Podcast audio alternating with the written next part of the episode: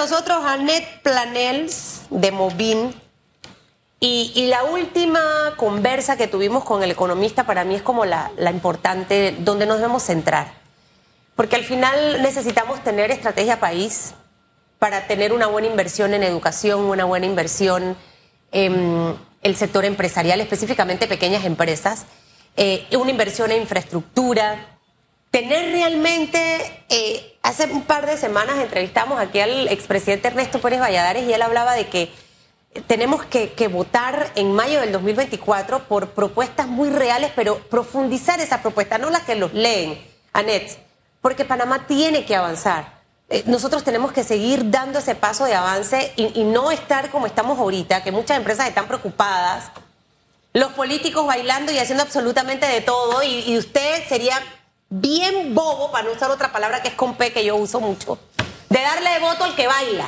Cuando usted tiene que darle el voto, en realidad es a la persona que lo ayude a usted a superarse, a, a, a, a aprender cosas nuevas. Entonces, toda esta mezcla de lo que acabamos de hablar rumbo a ese periodo electoral nos debe llevar como a, reflexionar y tratar de encontrar algo bueno en medio de lo zoológicamente atractivo que vamos a tener en mayo del 2024. Bueno, ya está zoológicamente se está activando, ¿no? Vamos viendo la figura. ¿Cómo estás, Anet? Feliz año. Feliz año y eh, la verdad que decías de que hay que votar por el que te dé bienestar, el que te entregue servicios públicos de calidad. Ahora añadiría el que respete las instituciones democráticas, porque lo primero para el desarrollo económico de un país es poder tener reglas claras y que la justicia sea igual para todos. Nada del que te regala bicicletas, ni del que te regala una bolsa de comida, porque al final lo que te están es dando migajas de lo que deberías recibir del Estado, que es servicios públicos de calidad, una educación que verdaderamente prepare a los muchachos para el futuro, salud, que tú puedas llegar a un centro de salud, a un hospital y puedas ser atendido con dignidad, que puedas tener acceso a infraestructura, calles en buen estado. Y todo eso se logra teniendo instituciones fuertes, porque la plata la hay. Panamá es un país que tiene acceso a muchísimos recursos. Los mismos están siendo mal invertidos mal utilizado. ¿Y cómo uno se puede dar cuenta que era algo de lo que le mencionaba ayer al señor Porcel?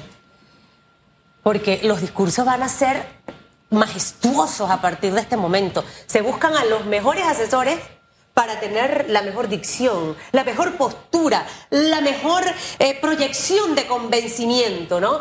Pero ninguno viene con un letrero Félix que diga todo lo que te estoy diciendo es mentira. Soy incapaz, no lo voy a hacer. Estoy comprometido hasta con el diablo. Eh, y, y me va a tocar hacer de todo. Entonces, ¿Cómo lograr precisamente eso?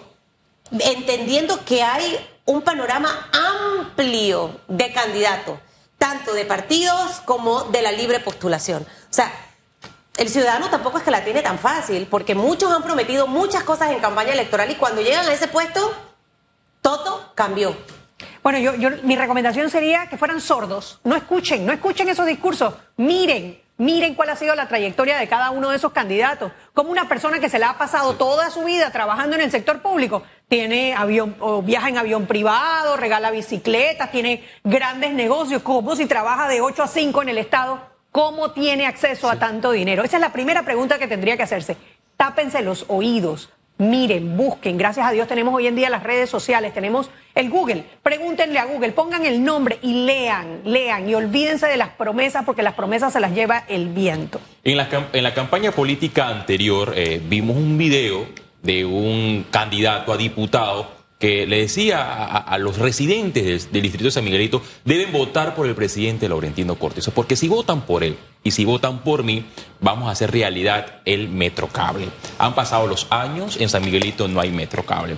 Ahora hay una figura de, de alcalde, el señor ahí se me escapa el nombre, Carrasquilla. Héctor Carrasquilla. Ahora ha circulado que él promete, bueno, la reelección, además de convertir el distrito de San Miguelito en una provincia. Esto es cuestionado por distintos sectores de la sociedad, pero también es aplaudido por sectores políticos.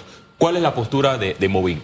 Mira, realmente no tenemos una postura en cuanto a que sea o no sea provincia, pero lo que yo te diría es ¿Qué gana el distrito de San Miguelito con convertirse en provincia? Que diga provincia San Miguelito. Si al final no tienen carreteras, eh, no tienen servicios de transporte de calidad, no tienen eh, un servicio educativo de calidad, los eh, hospitales, los centros de salud no tienen insumos, no están bien manejados, hay que esperar horas en fila o meses para que te puedan atender. ¿De qué te sirve que te digan que es provincia? ¿Qué ha ganado Panamá Oeste con ser provincia? Un gobernador o una gobernadora, en el caso de Panamá Oeste, que te cierra las, las playas después de las cuatro y media de la tarde porque dice que hacen mucha bulla. O sea, al final tenemos que concentrarnos no en, en, que, te, que te toquen esa fibra regionalista que te puede decir, ay, qué rico que nuestro, donde yo vivo sea una provincia. ¿Qué ganas? ¿Qué ganas? ¿Dónde están las carreteras? ¿Dónde están los hospitales? ¿Dónde están los centros de salud? ¿Dónde están las escuelas? Hay que votar por, hay que darle oportunidad a gente nueva, pero gente nueva que tenga una trayectoria, que tú puedas investigar y saber, son personas preparadas, que realmente van a trabajar, han tenido una vida íntegra para que puedan darle soluciones a los múltiples problemas que tienen los ciudadanos en San Miguelito. Ayer hablábamos con el señor Porcel y con nuestra segunda invitada, una historiadora, eh, Marixa, eh, y hablábamos de la calidad de educación que teníamos antes con este ejemplo, Instituto Nacional versus lo que hoy tenemos, Fermín Nodó versus lo que hoy tenemos, el, Colegio de las Américas versus lo que hoy tenemos, y así sucesivamente podemos hacer un recorrido en provincia. O sea, Panamá tiene tantas deudas pendientes con sus ciudadanos que nosotros al final no nos podemos conformar con poquitito es como usted en su casa. Usted, y enseñemos también a la gente, a todos esos padres, a que sus hijos aspiren cosas grandes. ¿Por qué usted tiene que aspirar a vivir de las migajas de los políticos?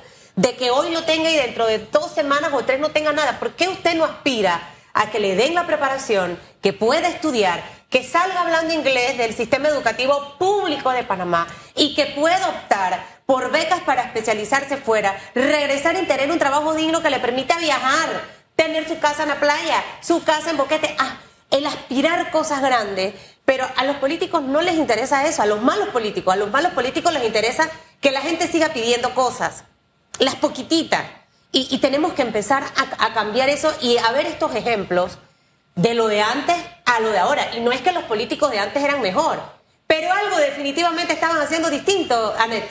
Dice, éramos felices y no lo sabíamos. En ese momento criticábamos y con toda razón.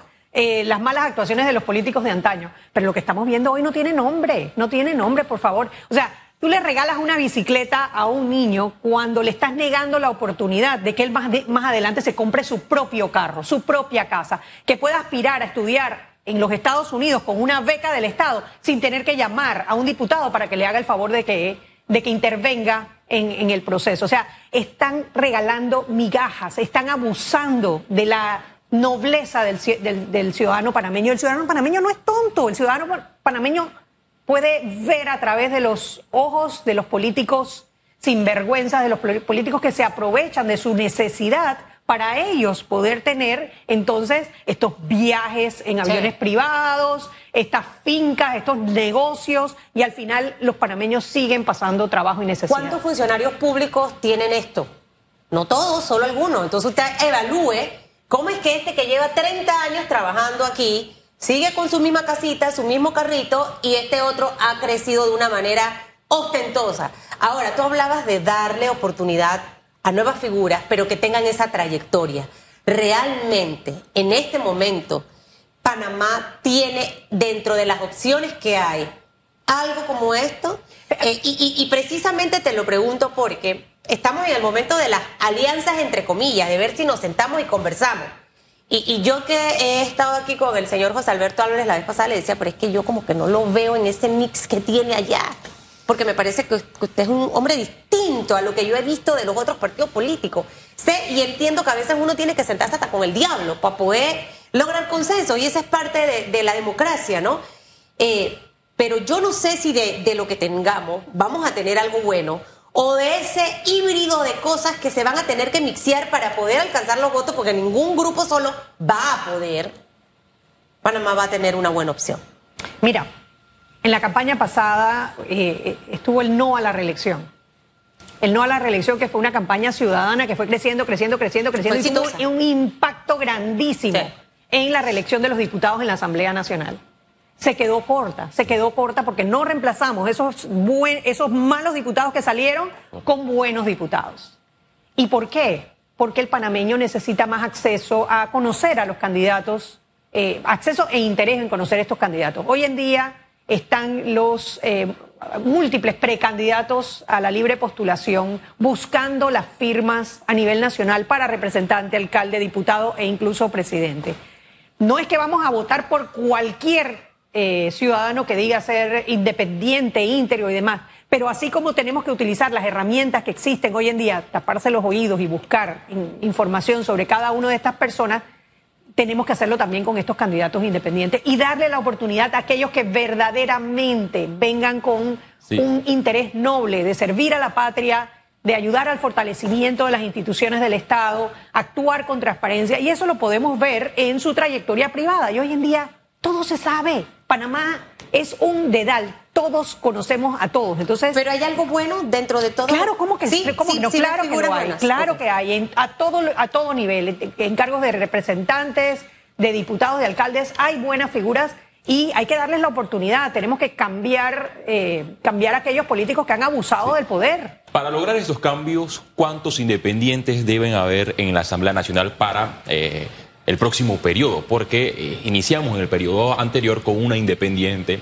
que no conformó evidentemente una bancada, porque para ser bancada se necesitan cuatro diputados. En esta ocasión existe una bancada, pero uno de los independientes salió de la vía para darle el espaldarazo al partido oficial. ¿Con cuántos independientes la Asamblea podría hacer la diferencia? Tomando en cuenta lo que usted menciona, el tema de la campaña de la no reelección que caló. Hubo un diputado de Panamá Oeste que en el Pleno de la Asamblea Nacional reconoció que le mintió al electorado para llegar al poder. ¿Y qué hizo el electorado? No le dio el espaldarazo en las elecciones generales. Él fue sustituido por otro diputado. Pero ¿qué ha hecho ese diputado de Panamá Oeste hasta el momento? Es lo que se preguntan muchos.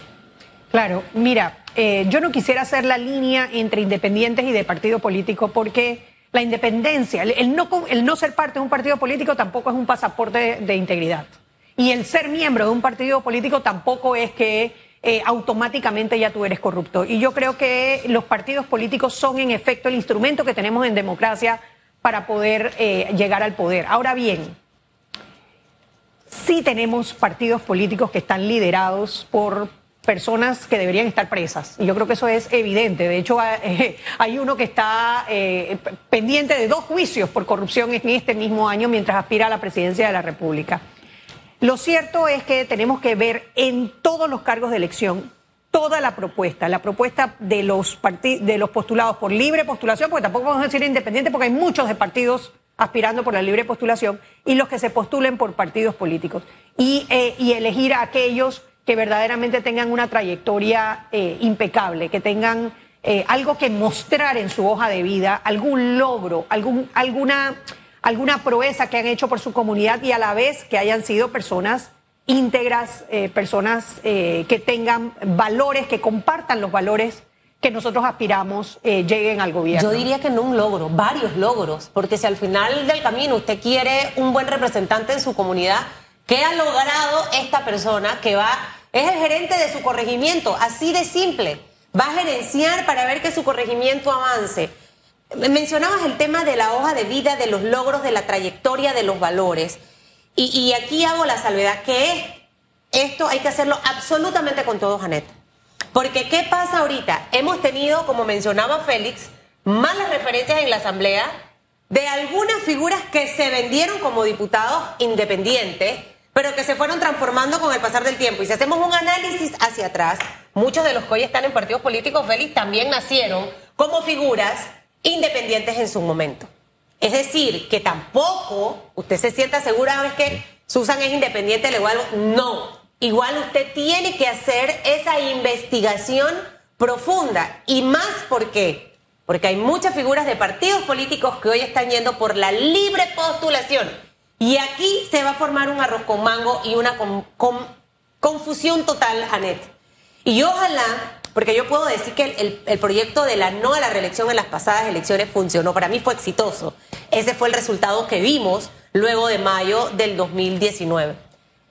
Pero no reelegimos y trajimos a nuevos de partidos políticos que fueron a hacer absolutamente nada. Yo personalmente decepcionada de varias mujeres nuevas en la Asamblea que no han hecho absolutamente nada. Entonces, al final, sea, sea muy cuidadoso al momento de hacer esa investigación. Y me ha encantado de ponernos sordos. sordos. Nada más vea. Cuando vayan a su casa, usted diga, es que yo no escucho bien. Mejor deme algo para leer y yo me encargo de investigar. Así de simple. el verbo tiene la capacidad de convencimiento y cuando toca emociones usted se vuelve vulnerable. Usted no ve que por eso hay hombres que dicen que tú tienes labia y es feo y levanta. Bueno, no, no, no hablo de él. Atrevido. No hablo de él. Pero hay mucho, para que usted vea el poder que tiene la Exacto, el poder que tiene el verbo. Entonces hay que ser cuidadosos con, con, con eso. Movina ha estado revisando opciones, han estado conversando con, con, con algún sector. No sé, eh, sé que ustedes mantienen conversaciones con Lombana, no sé si con País del señor Toto Álvarez o de algunas otras de estas figuras. Está el señor Melitona Rocha, está el señor Quiroz también, que están ahí, Paco Carreira. ¿Cuánto han avanzado, Anet? Mira, antes de eso, Félix había mencionado algo sobre cuántos candidatos independientes necesitamos en la Asamblea.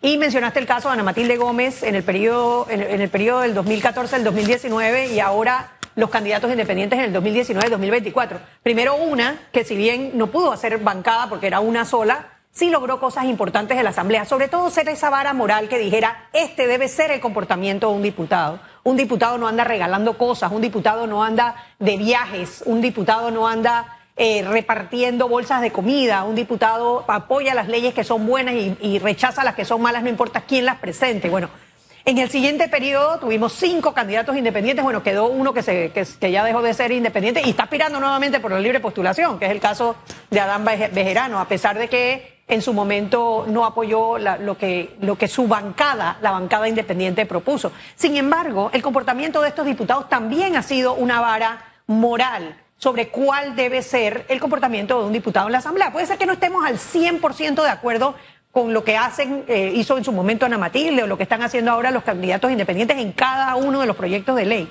Pero nadie puede negar que han sido un ejemplo de lo que aspiramos llegue a la Asamblea Nacional. Así como ellos, bueno, ahora tendríamos que agrandar esa bancada en las próximas elecciones para que no solamente tengan representación en cada una de las comisiones, como es hoy en día, sino que también tengan el peso para poder... Eh, o sea, que no hay un número, puede ser el número que sea, pero que cause un impacto. Que cause un impacto. Si, si estos tres o cuatro han logrado un impacto, bueno, esperemos que 15, 20 logren un impacto mayor. No de figuras independientes, repito, sino de candidatos íntegros, de diputados que verdaderamente se pongan su camiseta de Panamá y no la camiseta del partido político, ¿no? Eso es, eso es para mí lo más importante. Dentro de lo que han visto, la respuesta ya a la pregunta que le decía, ¿con quiénes ya se han sentado a conversar y con quiénes Mira, nosotros estamos por sentarnos a conversar con todos aquellos que tengan un plan de unidad para las próximas elecciones eh, basado en propuestas puntuales, sobre todo en nuestro caso, en temas institucionales. ¿Ya han conversado con alguien específicamente? Bueno, con, todos los que se pueda conversar.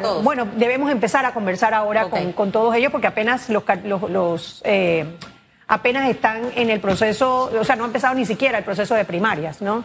Pero sí, estamos de acuerdo con que tiene que haber una gran alianza nacional eh, que, vaya no solamente a decir quién va a ser el próximo presidente de la República, sino qué se va a hacer para rescatar la debilitada institucionalidad que tenemos. Nosotros tenemos tres pilares, institucionalidad, transparencia y el otro es el de participación ciudadana. Una, en esta participación nosotros incentivamos a los ciudadanos que participen en política ya sea como sociedad civil o inclusive que aspiren a cargos de elección popular. Y con base en ese, esa, en ese pilar, nosotros vamos a apoyar figuras de candidatos de, por la libre postulación y de partidos políticos que cumplan con estos requisitos de ser personas íntegras, con una trayectoria transparente, que tengan eh, logros en la comunidad.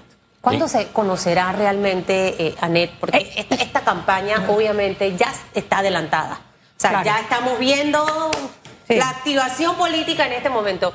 Eh, ¿Cuándo se sabrá cuál va a ser la postura de Movino? O sea, saber cuáles son los diputados de partido que luego de esa investigación exhaustiva de sus planes y demás, y ustedes dictaminaron sí, o los, o los, de la libre postulación, figura presidencial.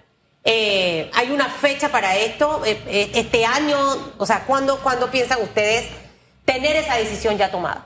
Bueno, mira, nosotros no somos quien para decirle al ciudadano por quién votar. O sea, nosotros no, no, vamos a apuntar un nombre de una persona. Tienen que votar por A o por B o por C. Yo creo que el ciudadano, lo que sí vamos a trabajar es en que la información sobre cada uno de estos candidatos sea pública tanto la buena como la mala, para que el, ciudadano con todas estas cartas sobre la mesa pueda tomar la mejor decisión. ¿Cómo ven ustedes la contienda hacia la presidencia de la República? Vemos que en el partido eh, PRD hay tres eh, posibles corrientes que aspiran a llegar al Palacio de la Garza. Vemos al, vicepresidente José Gabriel Carrizo, que en los próximos días debe comunicar al Ministerio de la Presidencia que dejará el cargo de ministro de la Presidencia para aspirar en la precandidatura presidencial. Por otro lado, la figura de Martín Torrijos y una inesperada, la del señor eh, Cristiano Adames, que cuenta con el espaldarazo de los diputados para ser presidente de la Asamblea Nacional, pero está en entredichos y cuenta con el respaldo de esos mismos diputados para llegar a la presidencia de la República. Hacemos otra mirada en el partido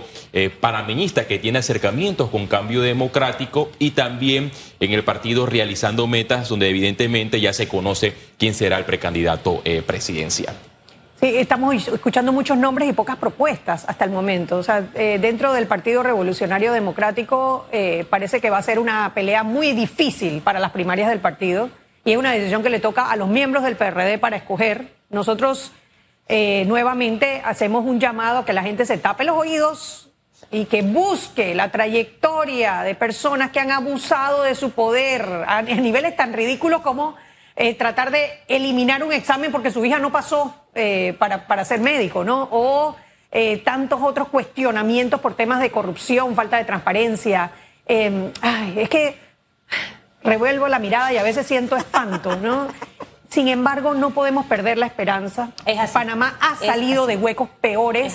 Han tomado, hemos tomado decisiones que parecían inauditas en contra de todas las encuestas y Panamá ha salido adelante, esta no va a ser la excepción, el 24 no va a ser la excepción. Usted habla de encuestas y dicen los asesores del presidente Laurentino Cortizo que hay encuestas donde eh, los ciudadanos se sienten a gusto con la administración del presidente Laurentino Cortizo. Y con relación a estas encuestas privadas, que algunos las cuestionan, que no se sabe si la hacen en el CEN del PRD o si no en el grupo de aduladores del gobierno nacional, eh, hay puntos críticos. Por ejemplo, eh, hablan de que el PRD puede eh, eh, romper la alternancia y gobernar en el próximo periodo? Mira, yo creo que ha sido un error en el, ah, en el código electoral el limitar la cantidad de empresas que hacen encuestas. Panamá es un país muy pequeño. Nosotros no somos nadie en, el, en, el, en, número de habitantes con el resto de Latinoamérica, mucho menos del mundo. Y todas estas restricciones ha privado de empresas serias, encuestadoras serias, que hagan los trabajos y se publique la información.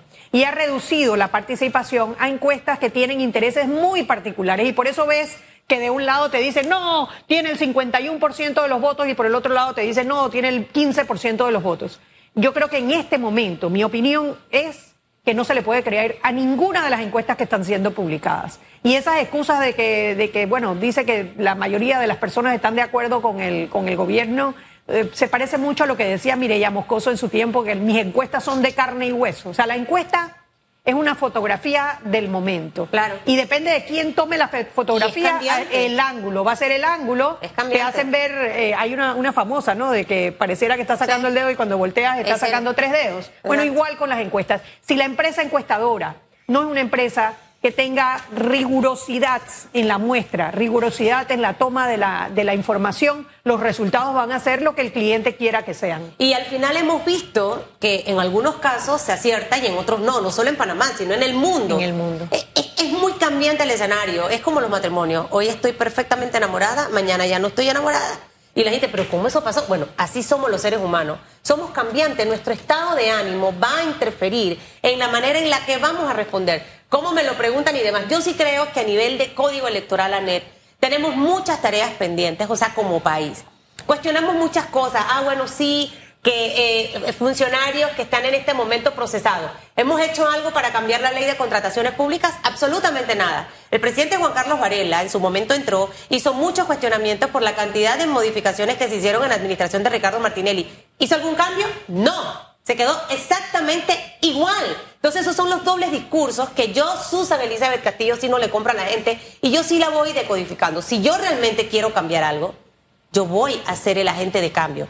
¿Esta administración, la de Laurentino Cortizo, ha hecho algún cambio en la ley de contrataciones públicas? Tampoco.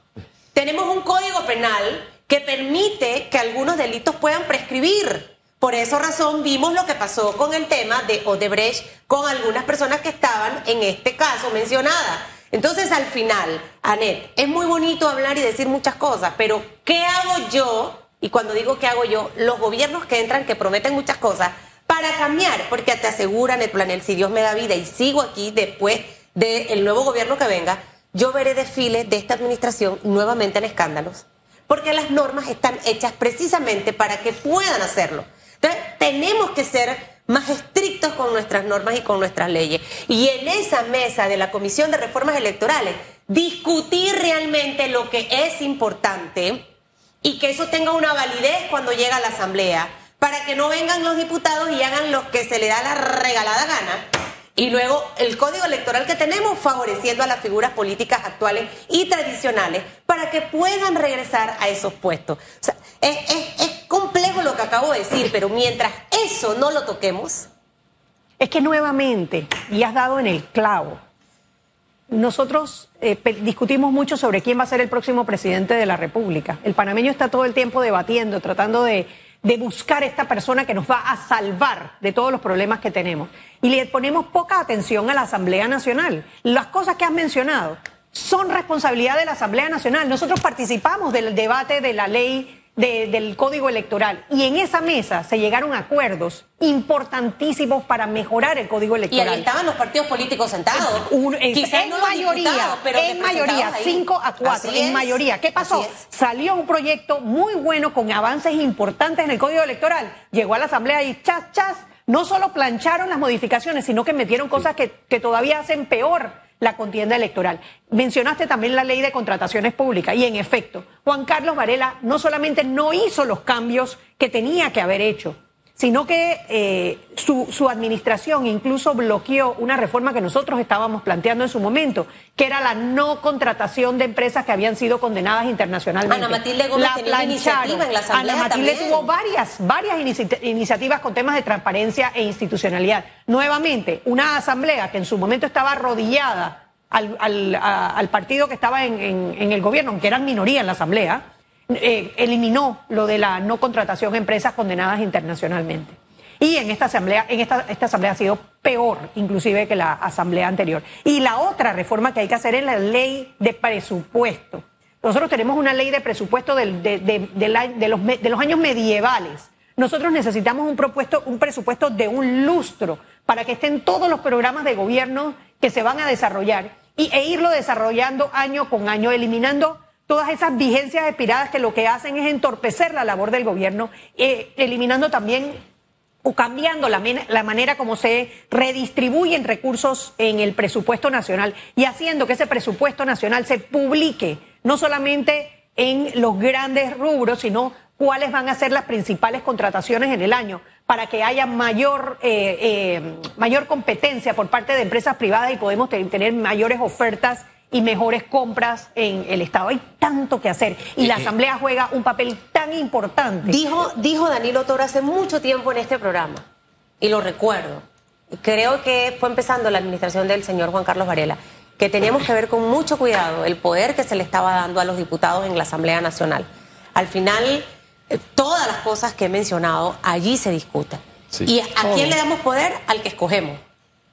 A ese que quizás no es el correcto para que esté allí y que es el que maquina todo para que las leyes que se aprueban o las modificaciones que sean sean a beneficio de ellos. Y creo que ya tenemos que empezar a quitarle ese poder que le hemos ido dando poco a poco a los diputados, principalmente a los malos diputados. Hay una, hay una ley, por ejemplo, un proyecto de ley, el de la extinción de dominio, que ha causado grandes debates. Y tú oyes al presidente de la Asamblea Nacional, al presidente de la Asamblea Nacional diciendo que el proyecto presentado hay que retirarlo porque hay que hacer un proyecto panameñizado, etcétera cuando es precisamente su tarea, su deber, el debatir y crear esa ley que se necesita para quitarle los activos tanto a los narcotraficantes, a los terroristas, como a los corruptos que se hacen de estos bienes, que, tienen estas grandes fortunas y esas mismas fortunas son las que utilizan para comprar su impunidad en, en el sistema judicial. Usted mencionó el tema del presupuesto general del Estado y ya por último, y pareciera que el gobierno está en otra línea de universo porque ven el presupuesto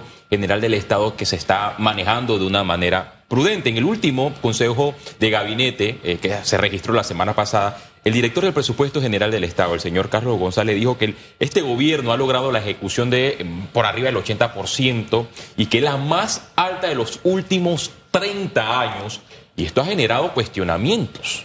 Bueno, porque los ciudadanos no ven ese dinero eh, reflejado en su calidad de vida, en una mejora en la calidad de vida. ¿Qué ha mejorado en la calidad de vida de los panameños? O sea, seguimos teniendo carreteras en mal estado, seguimos esperando meses para cirugías en los hospitales públicos, seguimos teniendo una educación muy, muy deficiente. Entonces, ¿cómo se traducen esos millones y millones de dólares en mejoras de la calidad de vida de los ciudadanos? Tenemos que cambiar también la manera como se mide. No es gastarse la plata por gastarse la plata, porque si tú llenas una planilla de botellas, te vas a gastar el 100% del presupuesto y no vas a mejorar la calidad de vida del ciudadano. En medio de la reforma a la ley de la Contraloría, dice el Contralor que en la administración de Cortizo no hay escándalos de corrupción. Ay, por favor.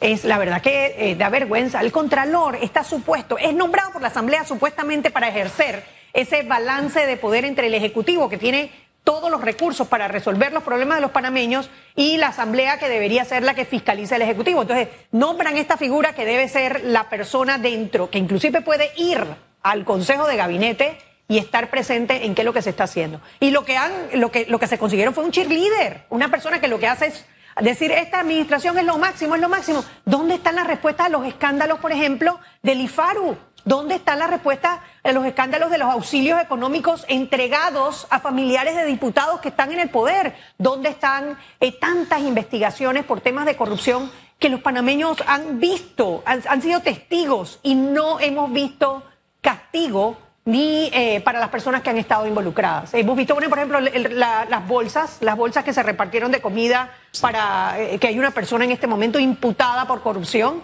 El caso, bueno, los famosos ventiladores, que nunca se supo qué, qué fue lo que pasó con los ventiladores, y tantos casos como ese que no han sido, y no han sido eh, debidamente eh, auditados por la Contraloría General para que ahora se salga a decir con este gobierno no ha habido corrupción. Este no es sordo como le pedimos a los ciudadanos que sea, este es ciego, se tapa en los ojos, que es lo que tendría que tener bien abiertos para poder determinar los casos de corrupción y sacar las manzanas malas del gobierno. Porque sí, hay personas dentro del gobierno que han hecho algunas cosas buenas, pero, pero hay otros que no, que han abusado de su poder y de sus recursos. O que no han hecho nada. O que no han hecho O que están cobrando y no han hecho nada. Usted Siga el consejo, mire, me ha gustado, no como Shakira ciega, sorda y muda. Usted al final lo que tiene que hacer es ser solamente sordo en estas elecciones. Gracias, Anet, que este 2023 sea un año bueno para ti. Igualmente. Nosotros vamos a hacer la pausa. Félix Antonio Chávez. Y volvemos con los comentarios en redes sociales, Susana Elizabeth Castillo. En breve regresamos con más de Radiografía.